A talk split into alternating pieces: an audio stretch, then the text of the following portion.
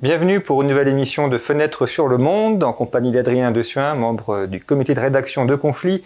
Nous recevons Pascal Boniface pour évoquer l'intelligence artificielle, qui est un domaine en pleine expansion et où vous allez vous rendre compte il y a des enjeux de puissance extrêmement importants de puissance et d'entreprise, évidemment, parce que lorsqu'on évoque l'intelligence artificielle, on ne peut pas ne pas évoquer notamment les GAFAM et l'ensemble des entreprises qui vivent autour de ces nouvelles technologies.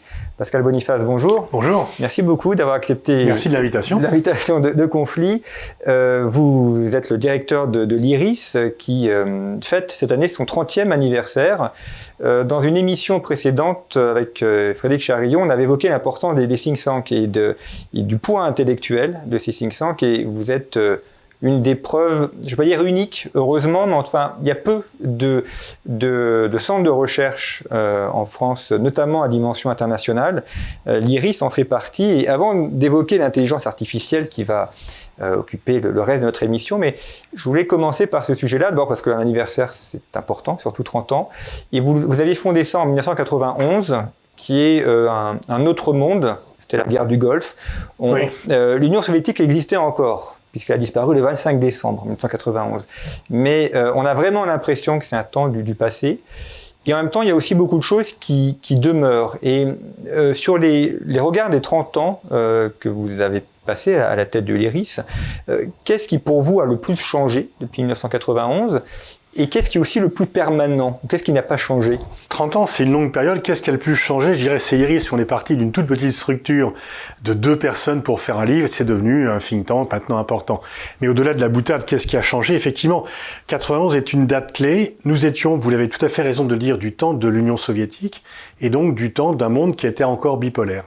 Mais qui était aussi un monde plein d'espoir plein d'espoir puisque la guerre du Golfe avait été gagnée relativement facilement. La grande menace sud qu'on avait évoquée a été vaincue par un collectif sous la bannière des Nations Unies. Bien sûr, la force principale était celle des États-Unis, la, principale force militaire, mais c'était bien une bannière des Nations Unies, avec l'assentiment de l'Union soviétique. à l'époque, on parlait de nouvel ordre mondial, d'un monde dans lequel, pour reprendre les propos de George Bush, les Nations Unies, enfin débarrassées du fardeau de la guerre froide, allaient réaliser les objectifs de leur père fondateur pour maintenir la paix mondiale. Et donc c'était une période, je dirais, d'optimisme, voire même d'euphorie collective. Peu après, d'ailleurs, il y a les accords d'Oslo et on pense que la paix entre Israéliens et Palestiniens est acquise. Et donc on pense effectivement que la démocratie va se répandre partout. On parle de la fin de l'histoire, puisqu'il n'y aura plus d'affrontements idéologiques. Et on y croyait, c'était pas simplement une formule. Non, non, à, l'époque, les gens y croyaient. Je me rappelle encore euh, le jour de la chute du mur de Berlin, Michel Rocard disant c'est formidable, il n'y aura plus de guerre. Et on est, beaucoup de gens pensaient comme ça. Alors, Beaucoup disaient attention, c'est pas parce qu'il faut pas somnibuler sur la menace soviétique, c'est pas parce qu'elle disparaît que tous les problèmes disparaissent. Et je crois que par ailleurs, euh, moi qui ai une profonde admiration pour Gorbatchev qui a euh, fêté la semaine dernière ses 90 ans, on a manqué une occasion de bâtir ce nouvel ordre mondial, puisque quand Gorbatchev accepte la guerre du Golfe et lâche son allié irakien, c'est la première fois. Jusqu'ici, depuis 45, quand une superpuissance avait un allié qui commettait un acte délictueux, on mettait un veto pour le protéger. Et là, Gorbatchev dit non, on va vers quelque chose. Et puis, voilà, au bout de 30 ans, qu'est-ce qui a changé? Bah, Internet n'existait pas en 91. C'était un monde où on parlait du moment unipolaire des États-Unis. La Chine, euh, on savait qu'elle allait s'éveiller, mais on ne pensait pas qu'elle serait aussi forte au point de bientôt détrôner les États-Unis. On parlait plutôt de la puissance du Japon d'ailleurs. Et puis il y avait beaucoup d'optimisme sur l'Europe puisque on disait que l'Europe euh, qui a été divisée, eh bien allait rentrer dans son histoire et sa géographie. Certains disaient même que le leadership, euh, le flambeau du leadership mondial allait retraverser l'Atlantique pour venir en Europe. Donc vous voyez, il y a beaucoup de choses qui sont qui sont complètement différentes, ne serait-ce que les moyens de communication. Quand Gorbatchev prend le pouvoir, l'information des membres du Politburo du Parti communiste de l'Union soviétique, elle est faite par une demi-douzaine de fonctionnaires qui sélectionnent les dépêches. On n'a pas accès à l'information comme ça. Il y a encore un monopole des gouvernements sur l'information. Et donc, euh, beaucoup d'espoir, beaucoup d'espoir déçus, depuis, parce que non, la démocratie ne s'est pas étendue. Oui, il y a toujours des conflits et des guerres, pas les mêmes, certains sont éteints.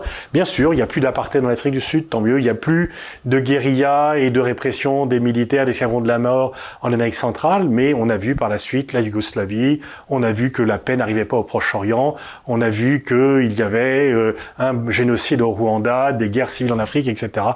Voilà, donc une période de 30 ans qui nous produit dans un monde nouveau et les dés roulent encore parce qu'on ne sait pas tout à fait quel est le monde dans lequel on, va, on évolue. Du moins, c'est pas un monde bipolaire, c'est pas non plus un monde unipolaire, c'est pas tout à fait un monde multipolaire. Le monde est encore en recomposition. C'est un monde qu'on pourrait qualifier de néo-westphalien, ou certains disent qu'on va vers un monde médiéval, en fait. Euh. Alors, néo-westphalien, moi, je ne crois pas à l'obsolescence des États, même si les GAFAM, et vous en avez parlé, ou Liberté X, sont un défi important. Mais pour revenir au propos initial de, des années 90, je me rappelle à l'époque que quelques collègues disaient que les États allaient devenir obsolètes, puisque à l'heure de la mondialisation, c'était les flux et les réseaux qui allaient l'emporter. Alors oui, les flux et les réseaux sont importants. Oui, les États n'ont plus le monopole des relations internationales, mais ils ne l'avaient pas non plus en 90. Il y avait déjà des firmes multinationales, les ONG. Ces acteurs non étatiques se sont renforcés depuis. Mais on voit bien quand même, ne serait-ce qu'à travers la crise que nous avons subi l'année de la Covid-19, que lorsque les choses vont mal, c'est bien vers l'État que l'on se retourne et pas vers quelqu'un d'autre. Donc les acteurs étatiques, les États sont n'ont pas le monopole, non plus le monopole, mais ils ne l'ont en fait jamais eu.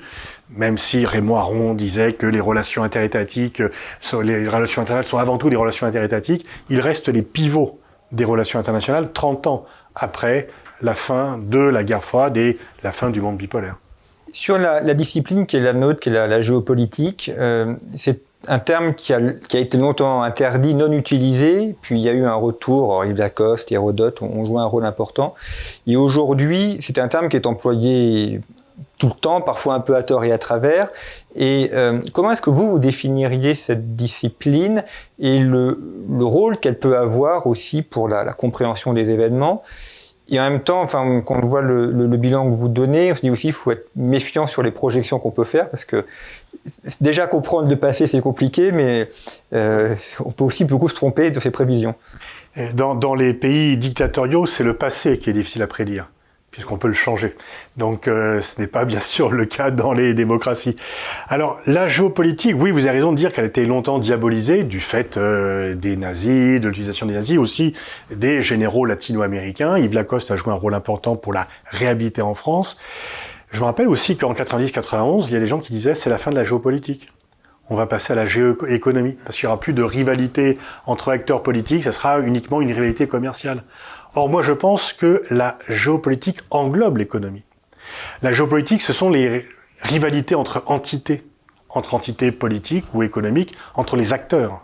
Et les acteurs sont très différenciés. Il y a les États, mais effectivement, euh, le duel entre les GAFAM et BATX, c'est de la géopolitique le rôle des ONG aujourd'hui, euh, ce que font de Greenpeace, Amnesty International, c'est de la géopolitique. Donc c'est la rivalité pour la puissance entre différents acteurs, entre les différents acteurs qui existent. Alors effectivement, du coup, alors qu'on l'a longtemps euh, masqué ou nié, maintenant on la met un peu à toutes les sauces de façon parfois excessive. Mais je pense que la géopolitique, outre que c'est l'observation des rivalités, elle se nourrit de ces différentes disciplines qui en font partie.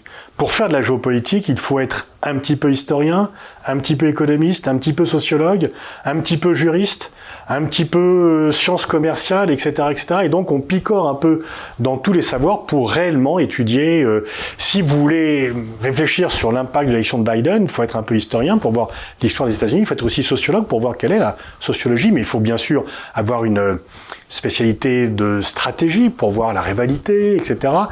L'économie, ça compte, etc. Et donc je préfère une liste. C'est un peu aussi la somme de tous ces savoirs. D'ailleurs, la géopolitique n'est pas en tant que telle une discipline universitaire. Certains se battent pour qu'elle soit créée, certains d'ailleurs pour pouvoir en être le pape euh, et le chef officiel au niveau français.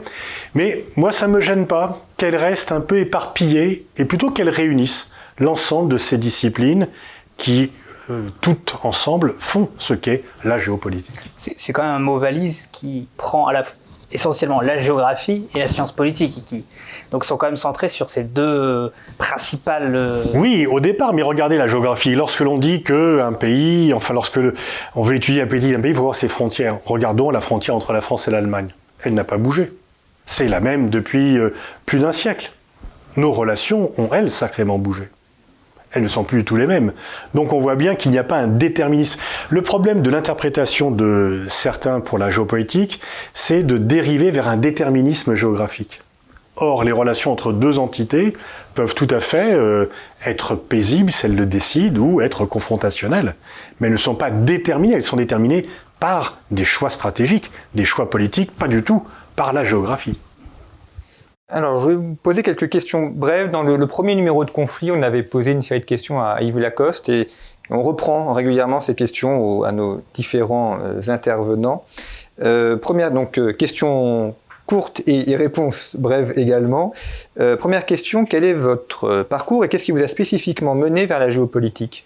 Alors moi j'ai fait des, j'étais lycéen à Mantes-la-Jolie, j'ai fait ensuite des études de droit puisqu'à l'époque euh, c'était l'époque du plein emploi, donc le droit menait à tout, euh, même sans en sortir, et euh, je voulais être avocat. Et puis arrivé à la fac de droit de Vitaneuse, j'ai vu que le métier universitaire était tentant parce que c'était un renouvellement incessant du débat d'idées. Donc, et puis, le, je me suis, euh, été très impressionné par un professeur de droit international, Alain Pelé, euh, qui a été un peu mon, mentor. J'ai fait ma thèse de droit international, ma thèse d'État avec lui sur les sources du désarmement.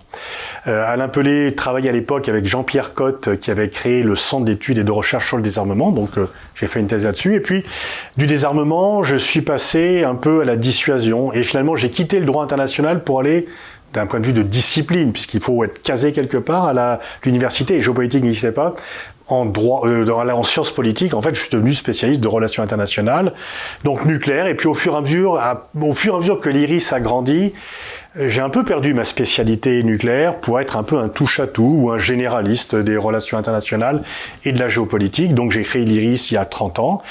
Et maintenant, l'IRIS, c'est une structure qui a une quarantaine de, membres permanents, enfin de, collaborateurs permanents et une trentaine de collaborateurs associés occasionnels.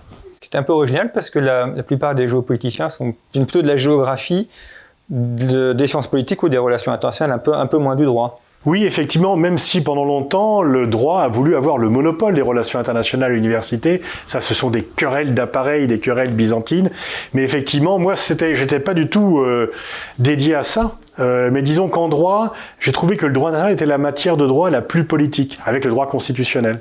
Et comme la politique m'intéressait beaucoup, finalement, j'ai voulu un peu. J'étais, euh, j'ai suis allé en fac droit pour avoir un boulot. J'ai tout fait pour faire quelque chose qui se rapprochait plus de mes amours originales. Euh, deuxième question, la vertu cardinale d'un géopoliticien euh, C'est de penser qu'il euh, est dans un cadre qui n'est pas le cadre de tout le monde. C'est-à-dire que si vous êtes géopoliticien au Japon, par exemple, il ne faut pas penser dans un cadre japonais, uniquement dans un cadre japonais. Ou si vous êtes géopoliticien en France, il ne faut pas uniquement penser dans un cadre français occidental. En même temps, je me revendique comme français. Mais il faut aussi comprendre le point de vue de l'autre. Pour moi, comprendre n'est pas légitimé d'ailleurs, pour reprendre une querelle. Si vous ne connaissez pas le point de vue des autres, et connaître le point de vue des autres, c'est pas uniquement euh, aller à Munich et euh, céder, mais il faut quand même intégrer le point de vue de l'autre pour mieux le comprendre, quitte à lui opposer des arguments qui ne sont pas les mêmes. Or, trop souvent, on ne prend pas en compte la dimension extérieure. Quel est le, péché capital pour un géopoliticien Celui-ci, c'est raisonner euh, de façon fermée, euh, de, penser que euh, on est le tout alors qu'on n'en est qu'une partie. Par exemple, j'entends souvent dire la communauté internationale a pris telle décision alors que l'on parle de la communauté occidentale. Et ça, c'est un vrai défaut. Les États-Unis généralement. Voilà. votre maître ou vos maîtres alors, j'ai pas de maître, mais j'ai des mentors. Moi, ma devise, c'est plutôt ni Dieu ni maître, mais, euh, mais j'ai des mentors. J'ai des profs qui ont beaucoup compté dans mon parcours quand j'étais au lycée, à la faculté, à l'Impelé. Et puis ensuite, euh, des gens qui m'ont inspiré, euh, qui m'ont fait avancer dans ma réflexion. et donc, effectivement, Hubert Védrine maintenant. Et puis, les lectures aussi de Brzezinski, Harari, Kissinger, les grands auteurs qui, au fur et à mesure, ont nourri. Donc, j'ai pas de maître en tous les cas, mais j'essaie de me nourrir de multiples influences. Plutôt des auteurs réalistes, si je. Oui, si je alors comprends. effectivement, euh, vous avez parfaitement raison. Je, je serais plutôt, j'apprendrais plutôt à l'école euh, néo-réaliste des relations internationales, euh, même si j'ai lu euh, tous les livres sur l'ingérence, Bettati, Kouchner, etc. euh, mais je me reconnais moins dans leurs pensées. Votre voyage le plus instructif? Euh, à titre personnel ou professionnel? Alors, euh, la frontière est parfois petite. Enfin, celui qui vous a le plus marqué dans votre formation Professionnel, on va dire. professionnelle. ouais. Professionnel. En 1985, j'ai été invité par ce magnifique programme, euh, Young, Pro- euh, Young Leader Programme des États-Unis. J'ai passé un mois aux États-Unis. Je pouvais choisir euh, ce que je voulais Ça, c'est un scoop, faire. vous êtes young leader. Oui, oui. Euh, et puis à l'époque de gloire, puisqu'on on avait des solides bourses, on avait un accompagnateur, euh, et donc euh, j'ai sillonné les États-Unis pendant un mois, avec dans les think tanks, les, aussi dans les États-Unis profonds, et on pouvait faire aussi un peu de tourisme. Et donc là, effectivement, ça, et comme j'étais jeune, j'étais un peu au début de ma carrière, je venais, j'avais même pas terminé, ou je vais, j'avais même encore soutenu ma thèse, donc ça, ça m'a profondément marqué, effectivement. Alors, autre question, votre, votre sujet d'étude de prédilection. Vous avez un petit peu répondu en expliquant que vous étiez généraliste. Oui, mais- alors je dirais qu'aujourd'hui, bien sûr, c'est la géopolitique du sport. C'est un concept que j'ai développé face au départ au scepticisme, pour ne pas dire de, face à l'ironie générale il y a 20 ans, quand en 97, je suis allé proposer et au seuil et aux presses de Sciences Po de faire un livre Football et relations internationales. On m'a rionné en disant qu'il n'y a aucun sujet entre les deux et que soit je faisais un bouquin sur le football, soit je faisais un bouquin sur les relations internationales, mais il n'y avait vraiment aucune matière à faire un lien entre les deux. Je crois qu'aujourd'hui, euh, peu de personnes doutent quand même qu'il y a quand même quelque chose euh, dans la géopolitique. Et ça m'a permis finalement, moi qui adore le sport, mais qui ne suis pas très doué pour le sport, bah, de m'insérer dans le milieu sportif que mes seuls talents ne m'auraient jamais permis de faire. Le fondement de la puissance, selon vous? C'est un ensemble de mesures. C'est la puissance, c'est une chaîne qui se mesure au maillon le plus faible. Si vous êtes une très grande puissance militaire, mais que votre économie est faible, style l'Union soviétique, vous écroulez. Mais si vous êtes très riche et que vous êtes faible, bah, vous excitez les appétits des voisins. Donc je pense que la puissance, c'est toutes les le hard power, le soft power, un ensemble de l'économie, technologie, le bien-être social, etc. Et c'est un ensemble. La faiblesse d'un pays, c'est son maillon le plus faible. Vous avez aussi été connu pour, euh, j'allais dire, les polémiques que vous avez pu avoir. C'est bien aussi d'avoir des auteurs qui sont capables de porter une voix singulière et capables de les défendre de façon ferme.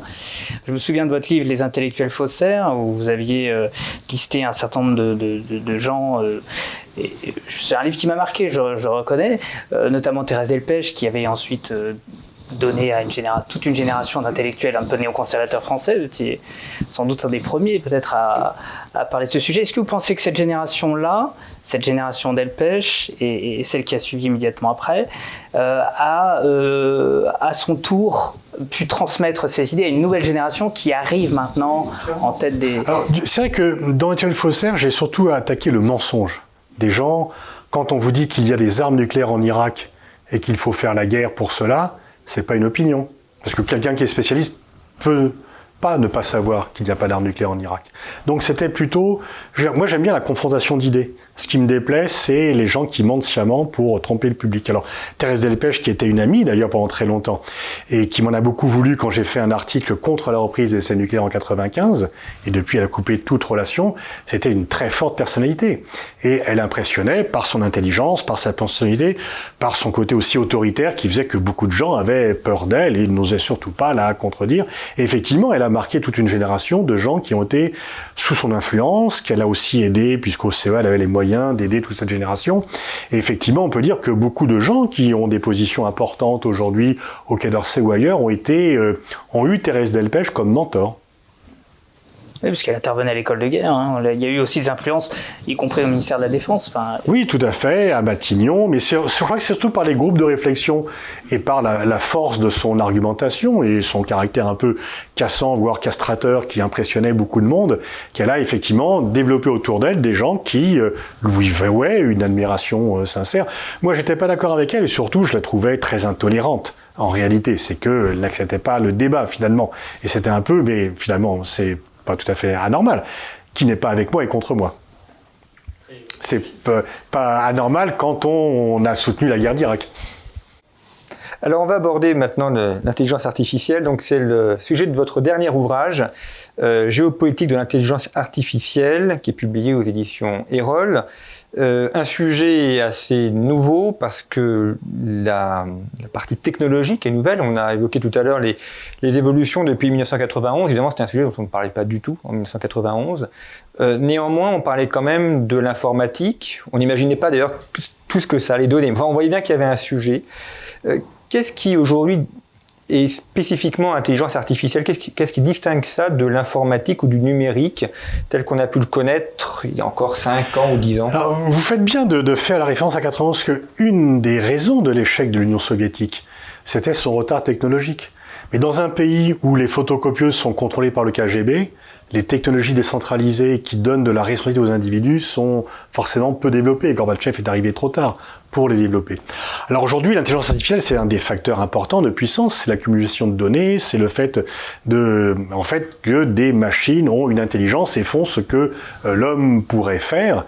Et donc effectivement, euh, j'ai, pour moi, c'est pas, ça n'a pas été facile de rentrer dans ce livre parce que je suis en rien scientifique je suis sciences humaines et pas du tout. Euh, j'étais nul en maths au lycée, euh, etc. Et j'ai fui cela tout le temps. Mais je me suis rendu compte qu'on ne pouvait pas passer à côté de cela parce que c'était en train de façonner non seulement les rapports de force internationaux, mais également les sociétés dans lesquelles nous vivons par rapport fois au débat liberté non liberté, par rapport également euh, euh, au terme de quels sont les métiers qui vont subsister, est-ce que ça va créer un chômage de masse ou au contraire, est-ce que ça va être la source d'une corne d'abondance qui va nous permettre à tous euh, de nous gaver de tout ce que l'on voudra? Et puis au niveau international, on voit bien, ne serait-ce qu'à travers euh, le duel Chine-États-Unis et des inquiétudes européennes et françaises de la peur d'être déclassés. Aujourd'hui, je crois que les, les pays qui n'ont pas pris le virage de la révolution industrielle au 19e siècle ont été déclassés et ont été dominés par ceux qui avaient pris euh, le virage. La puissance au 19e siècle, c'est quand même avant tout la puissance industrielle qui donne aussi la puissance militaire et la puissance économique. Le charbon et le train. Et, et, le canon. Et, les canons. Et les canons. Voilà. Aujourd'hui, c'est l'intelligence artificielle et les pays qui ne vont pas se plonger là-dedans, qui vont se laisser distancer, eh bien, subiront le même sort que les pays qui n'ont pas pris le virage de la révolution industrielle au 19e siècle. Alors, vous évoquez la question des, entreprises, notamment des GAFA. On, va y revenir parce qu'il y, a beaucoup de sujets dans ce thème de l'intelligence artificielle. Les États, les entreprises, la question également des, ressources, parce que c'est, tout ça est bien matérialisé, donc il faut des, matières premières.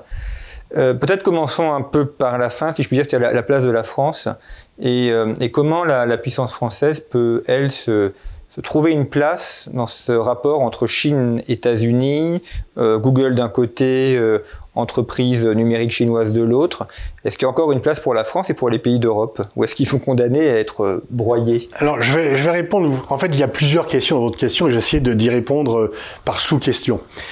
premièrement, en faisant ce livre, j'ai réalisé ce que je n'avais pas réalisé à l'époque, que ce sujet n'a pas du tout été traité pendant les élections présidentielles de 2017 qui a parlé d'intelligence artificielle? Benoît Hamon a soulevé la question du revenu universel euh, par la question de la disparition du travail. Mais sinon, je crois que Macron a dit une phrase, mais les autres, quand même un sujet essentiel qui va façonner notre vie. Et on a parlé beaucoup des fake news, donc de l'intervention oui, mais pas sur l'angle de la compétitivité technologique qui pouvait, bon, et j'espère qu'en 2022 quand même, ce sujet qui est essentiel pour notre avenir sera mis sur la table. Deuxièmement, on est la France, c'est bien, euh, la France, il y a un paradoxe c'est qu'on a quand même parmi les meilleures écoles d'ingénieurs du monde, on a une filière de mathématiciens qui est top.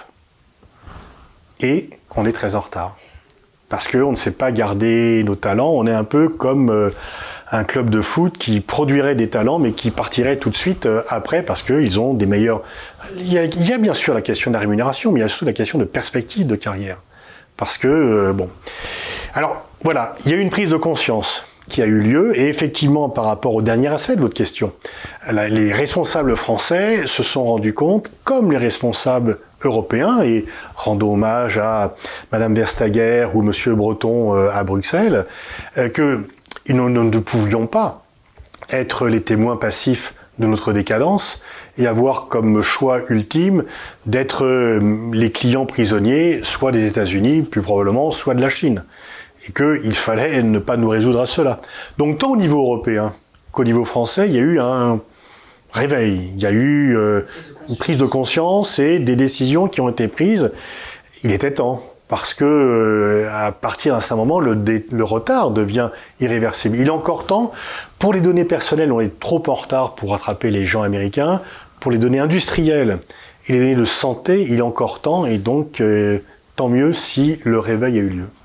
Parce qu'il y, a des États qui ont imposé aux GAFAM un certain nombre de, de contraintes. Euh, et on a l'impression que l'Union européenne n'est pas encore euh, prête à mener le combat, j'allais dire. Ah, elle l'est depuis quand même quelques temps, puisque finalement c'est quand même la Commission européenne qui a plusieurs fois donné des amendes à Google, à Apple. Alors c'est sûr que quand euh, il y a une amende qui est donnée euh, et que l'Irlande dit non non, euh, on veut quand, on veut pas recevoir l'amende parce que sinon on a peur que Apple s'en aille de chez nous. Et bon, le, problème pour l'Europe de, d'être de faire front commun par rapport aux GAFAM, c'est le problème de la concurrence fiscale, sur lequel ces GAFAM qui pratiquent une évasion fiscale appeler ça évasion, optimisation en tous les cas, euh, dont euh, et parce qu'ils ont des armées de conseillers très formés qui, leur, qui les aident à cela euh, sur le plan juridique, etc.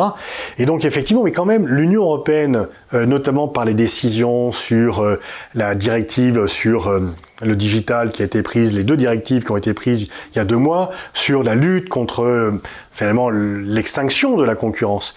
Et je dirais que euh, alors que dans, mon livre, je m'interroge beaucoup sur le fait que est-ce que les GAFAM ou les BATX euh, ne sont pas en train, eux, de concurrencer les États? Parce que finalement, vous avez ces grandes sociétés qui sont quoi, un chiffre d'affaires bien supérieur au PIB de la plupart des États. La fortune personnelle de leurs dirigeants est supérieure au PIB des trois quarts des États existants.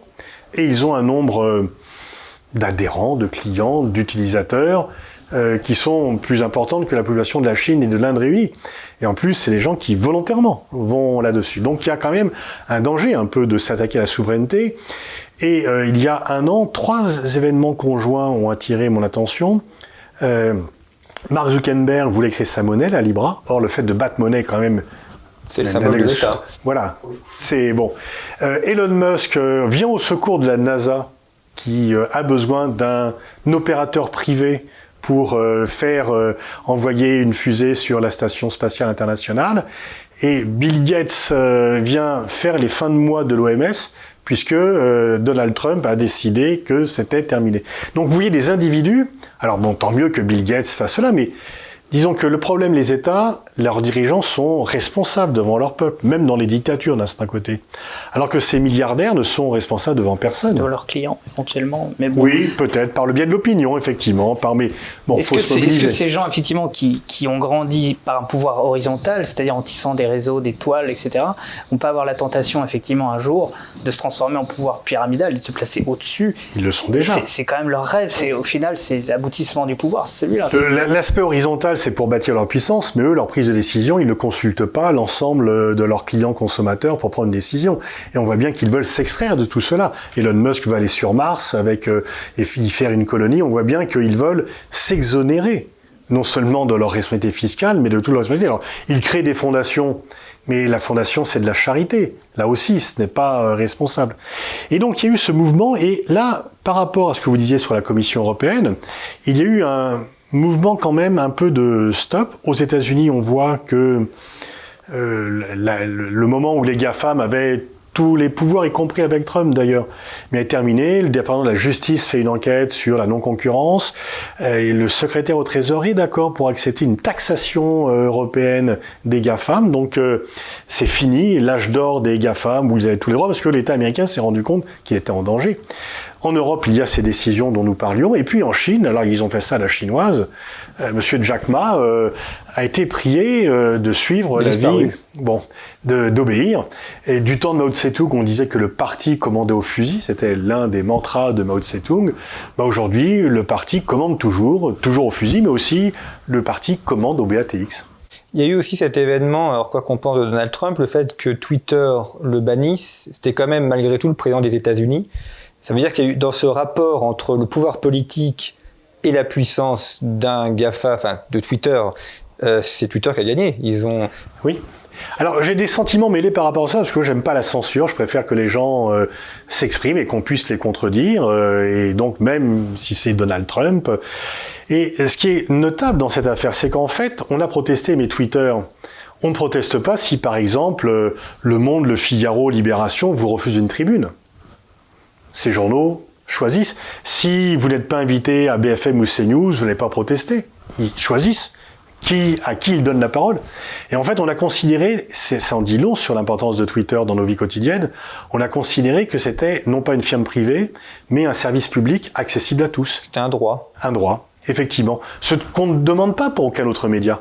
On ne va, les autres médias ont des choix éditoriaux qui sont ceux de leur rédaction, de leurs actionnaires, et on trouve ça normal, et on va euh, acheter celui dont on sent le plus proche. Et là, le fait qu'il y ait eu un débat, même les gens qui n'aiment pas Donald Trump comme moi, euh, ont dit que c'était pas normal que l'on supprime son compte Twitter, parce que c'était une censure, mais en fait, Twitter est une compagnie privée qui n'est pas euh, censée être un service public accessible à tous. On peut considérer aussi dans l'affaire de Donald Trump que Twitter, voyant bien que Don- Donald Trump était fini politiquement, s'est mis du côté du manche, fait toujours un peu du côté du pouvoir. Quoi, Oui, dire. vous avez parfaitement raison. C'est que c'est un peu les résistants de la 25e heure. Euh, D'une part, effectivement, Trump était un avait plus que la tête coupée. C'était un canard qui euh, avait la tête et les pattes un peu coupées. Et puis ils ont voulu envoyer un message euh, à, à tous Ils les ont, ils ont anti-Trump. achevé en fait le Bon. corps de voilà. ouais. Parce que dans les utilisateurs de Twitter, il y a quand même plus euh, de gens hostiles à Trump que de partisans de Trump. Donc ils ont voulu envoyer un message au niveau mondial à ceux qui n'aiment pas Trump. Il y a un autre, un autre aspect, c'est, euh, j'insiste un peu là-dessus, je suis désolé, mais c'est vrai que Trump est le premier président qui a gouverné avec son téléphone, quoi, avec Twitter. C'est, ça, c'est quand même un événement absolument. C'est et on peut même dire qu'il a été élu ainsi, puisque euh, les médias lui étaient plutôt hostiles et qu'il avait cette relation directe avec la population par son compte Twitter qu'il a gardé pendant quatre ans. Effectivement, euh, ça c'est quand même un changement fondamental parce que effectivement aucun autre président n'aurait pu faire ça, vu que euh, Twitter existe quand même depuis très peu de temps. C'est vrai que lorsqu'il avait ces discussions avec le président nord-coréen via Twitter, c'est quand même une- quelque chose d'assez curieux dans la diplomatie. On n'a jamais vu ça pour le coup. Oui, effectivement, on n'en est pas. euh, Rappelez-vous les négociations pendant la crise de Cuba, euh, où il n'y avait même pas de liaison directe, câblée, criblée euh, entre les États-Unis et l'Union soviétique. Et ce n'est qu'après 62 qu'on a mis ce fameux téléphone rouge, qui n'est ni un téléphone, qui n'est pas rouge. Et donc, effectivement, là, il y a à la fois les messages privés et puis cette publici- cette diplomatie publique par Twitter interposé. Vous soulevez aussi des questions éthiques euh, dans, dans, dans l'avènement de l'intelligence artificielle. Vous citez notamment cette phrase effrayante de Laurent Alexandre qui m'a marqué. Les pays où régnera un consensus sur l'augmentation cérébrale des enfants pourraient, lorsque ces technologies sont au point, obtenir un avantage géopolitique considérable dans une société de la connaissance. Et vous demandez ensuite la constitution d'un GIEC de la bioéthique pour contrôler le développement de l'eugénisme, en particulier embryonnaire. Oui, effectivement, on, on est tous heureux de pouvoir vivre plus longtemps en bonne santé. Et l'intelligence artificielle permet de dépister plus facilement les maladies et une fois qu'elles sont dépistées, d'établir un diagnostic et un protocole médical qui nous permet et donc qui qui peut décemment dire non, il ne faut pas euh, lutter contre la maladie d'Alzheimer, contre la dégénérescence euh, mentale ou contre les cancers, etc. Et après, bien sûr, le danger, on voit bien, c'est euh, le génisme, effectivement, comme vous l'avez dit. Et là, ce sont des débats quand même de fondamentaux pour notre avenir. Comment, faire en sorte que l'intelligence artificielle soit un bon serviteur, ne devienne pas un maître? Parce que si on veut produire des surhommes programmés, il y a déjà euh, des gens qui voudraient pouvoir choisir la couleur des yeux de leur enfant. euh, bientôt, enfin bref, on voit bien tout cela. On voit que ça peut, tant mieux si on peut avoir moins euh, de naissance d'enfants handicapés. Et effectivement, et quand on regarde la situation d'aujourd'hui et celle d'il y a quelques générations, ça a radicalement changé. Mais il ne faudrait pas effectivement que l'on tombe dans un monde d'eugénisme. Et c'est là que d'ailleurs le réaliste redevient un petit peu internationaliste, parce que quand vous parlez d'un d'un GIEC euh, euh, de la bioéthique, c'est-à-dire que vous croyez encore possible que le monde puisse s'organiser de façon collective euh, pour faire face à ces, grands enjeux, que ce soit le climat, que ce soit euh, là l'intelligence artificielle. J'admets que euh, l'étude contemporaine du monde ne conduit pas une vision aussi optimiste que celle que c'est un objectif, ce n'est pas une réalité. Quand on parle de communauté internationale, c'est pour déplorer son inaction ou son échec, généralement pas pour célébrer ses réussites qui sont plutôt rares. Bon, le fait que Biden revienne arrive au pouvoir à la place de Trump va un petit peu limiter les dégâts de l'unitarisme, mais ne nous trompons pas, Biden ne sera pas multilatéraliste tel que nous, Européens, euh, l'entendons. Mais effectivement, si on regarde tous les grands défis, à quoi servirait qu'il y ait une loi éthique sur l'intelligence artificielle en France si d'autres pays ne, la, ne vont pas, dans le même sens Donc euh, sur tous les grands enjeux qui se posent à l'humanité, il ne peut y avoir qu'une réponse collective. Sinon, effectivement, euh, c'est un échec ou un différentiel de compétitivité. C'est la question aussi chinoise, puisque finalement, euh, États-Unis ou Europe, on a quand même le même logiciel intellectuel, culturel, historique. Euh, quand on a l'irruption d'un pays qui est sur un autre registre, qui a la puissance technique, la puissance militaire et qui euh, reste une dictature plus ou moins forte, et donc qui pourra imposer ça, le, risque, et comme vous l'avez souligné aussi, c'est que nous devenions les vassaux de cette ah ben, le, risque, c'est en fait quand tout pays, quand euh, l'URSS se dote de l'arme nucléaire, le risque c'est qu'il l'utilise. Enfin, donc dès que un pays qui n'a pas le même régime que nous accède à un degré de puissance dans n'importe quel domaine, le risque c'est effectivement qu'il il a peur des pays qui n'ont pas ce système de valeurs, c'est qu'il l'utilise contre nous, effectivement. Alors, on voit bien que l'intelligence, les réseaux sociaux en Chine permettent à la fois une expression qui n'existait pas auparavant, la Chine est un pays autoritaire, elle n'est plus le pays totalitaire qu'elle était sous Mao. Sous Mao Tse-tung, et donc avant 90, euh, euh, au sein d'une famille, on ne critiquait pas le régime. Pas parce qu'il n'y avait pas motif de le critiquer, mais parce qu'on avait peur d'être dénoncé au parti par un membre de la famille. Aujourd'hui, on peut avoir des problèmes, mais pas à ce stade-là. Il y a 150 millions de Chinois qui partent chaque année à l'étranger, avant le Covid. Ils reviennent, ils ne demandent pas l'asile politique. Donc, même si Internet est contrôlé en Chine, il, a quand même permis un espace de liberté. Et en même temps, le contrôle social, le, fait de pouvoir mieux contrôler les gens, ça joue dans les deux sens. Je pense quand même dans l'arbitrage, il y a toujours ce débat effectivement qui est un débat essentiel. Est-ce que euh, est-ce qu'on a les moyens aujourd'hui d'avoir pire encore que 1984, tel que George Orwell le prédisait, ou est-ce qu'on a plus de moyens? Eh bien, écoutez, euh, notre rencontre n'aurait pas pu exister il y a 30 ans, parce qu'on n'aurait pas eu les moyens d'échanger, on aurait échangé nous trois. Ça n'aurait jamais été porté à la connaissance du public et où il aurait fallu que vous ayez les capitaux nécessaires pour créer votre chaîne de télévision. Et donc, euh, bon.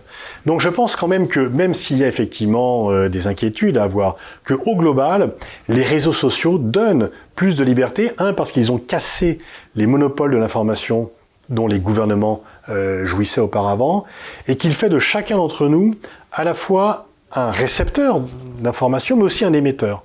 Alors qu'auparavant, nous n'étions que récepteurs d'informations. J'aurais une petite question qui n'est pas vraiment sur l'intelligence artificielle, mais pour rebondir sur cette présidence Biden qui commence, c'est quand même un événement très important dans les relations internationales, puisqu'à chaque présidence américaine, on a quand même des, inflexions, des virages importants. Comment est-ce que vous voyez ça? Pour l'instant, on a le sentiment que Biden, notamment au Moyen-Orient, veut rééquilibrer les choses, c'est-à-dire qu'il veut renégocier avec l'Iran, s'éloigner un petit peu d'Israël et de l'Arabie saoudite. Du coup, la France, euh, on dirait, pourrait retrouver une position qui était comparable à celle de Laurent Fabius, c'est-à-dire plus final, euh, euh, front renversé avec les États-Unis, c'est-à-dire plutôt côté saoudien euh, et méfiant vis-à-vis de l'Iran, alors que sous Trump, c'était l'inverse. Alors, la, France, c'est quand même comme ses partenaires britanniques et allemands favorables à la reprise des négociations. On a tenu bon, on a déploré la rupture du pacte iranien par Trump, et même si la France a été contrainte de cesser les relations commerciales avec l'Iran du fait de la menace de sanctions américaines, la France, comme l'Allemagne et le Royaume-Uni, ont continué à adhérer au principe. Donc je, je, alors je pense que le changement de Biden, Biden va pas s'éloigner d'Israël. Il va, il va appeler à la reprise des négociations, qu'Israël n'acceptera pas et Biden ne dira rien. Donc du côté israélien, ça changera pas. Il va prendre des distances avec l'Arabie saoudite, mais distances modérées aussi, parce que euh, il sait que MBS sera le prochain roi et qu'il doit faire avec, et que euh, sinon euh, il y a des risques. Bon, donc il, il prend ses distances, il n'y aura pas de rupture. Euh, il n'y aura pas de divorce entre Riyad et Washington, mais il y aura une reprise des négociations avec l'Iran, et le message qu'il envoie à Israël et à l'Arabie Saoudite, c'est je sais que vous n'êtes pas d'accord, mais je le ferai quand même. Pour ne pas prêter flanc à cela. Est-ce que la France doit retrouver, peut retrouver Je ne suis pas sûr que ça ouvre autant d'espace que cela. Il faudrait que la France ait une position plus originale. Et à la fois, la France a toujours une position spécifique, mais moins fortement quand même qu'auparavant. Hmm. On, dit parfois qu'elle est, euh, elle va même au-delà des espérances des États-Unis, c'est-à-dire qu'elle est parmi les plus faucons, euh, les plus. Sur l'Iran, ça a été le cas effectivement, puisque euh, Laurent Fabius était opposé au premier accord nucléaire iranien concocté par Obama, qu'Obama voulait signer rapidement. Et d'ailleurs, je lui ai dit à l'époque, s'il y a un deuxième accord, bah, tout le monde te félicitera de fait d'avoir un accord renforcé. Mais s'il n'y a pas d'accord, tu seras responsable de l'échec. Malheureusement, il y a eu un accord renforcé qui a été cassé par Trump, puisque le fait de renforcer l'accord, c'était aussi pour qu'il soit inattaquable. Mais euh, on ne pouvait pas prévoir en décembre 2015 que Trump allait être élu euh, et donc qu'il allait casser un accord censé être renforcé. Sur l'intelligence artificielle, il y a aussi la, notion des ressources. Quand on parle numérique, on a souvent l'image de quelque chose qui est assez évanescent, qui est le cloud, et, donc qui n'est pas matériel. Or, euh, c'est un domaine qui est profondément euh, matériel, qui s'inscrit dans des territoires. On a vu les questions de la guerre du droit notamment et, de l'extraterritorialité. Et puis il y a la question également de toutes les ressources, terres rares et autres nécessaires. Euh, sur ce point-là, la Chine a un avantage important parce qu'elle dispose de nombreuses mines. Donc quand on fait des processeurs, des semi-conducteurs, euh, euh elle a, elle, ses ressources, qui est aussi euh, une manière de lui donner un pouvoir par ce biais-là. C'est plus le pétrole maintenant, mais c'est le, silicium. Oui, et disons que la Chine est assise sur une Arabie saoudite des données, parce que la population est plus nombreuse et qu'elle euh, donne un accès très facilement à ces données, beaucoup plus que dans les pays occidentaux. Donc effectivement, on peut penser que le combat la bataille, le duel euh, sur l'intelligence artificielle entre la Chine et les États-Unis, la Chine est en train de prendre l'avantage. Elle est partie plus tard.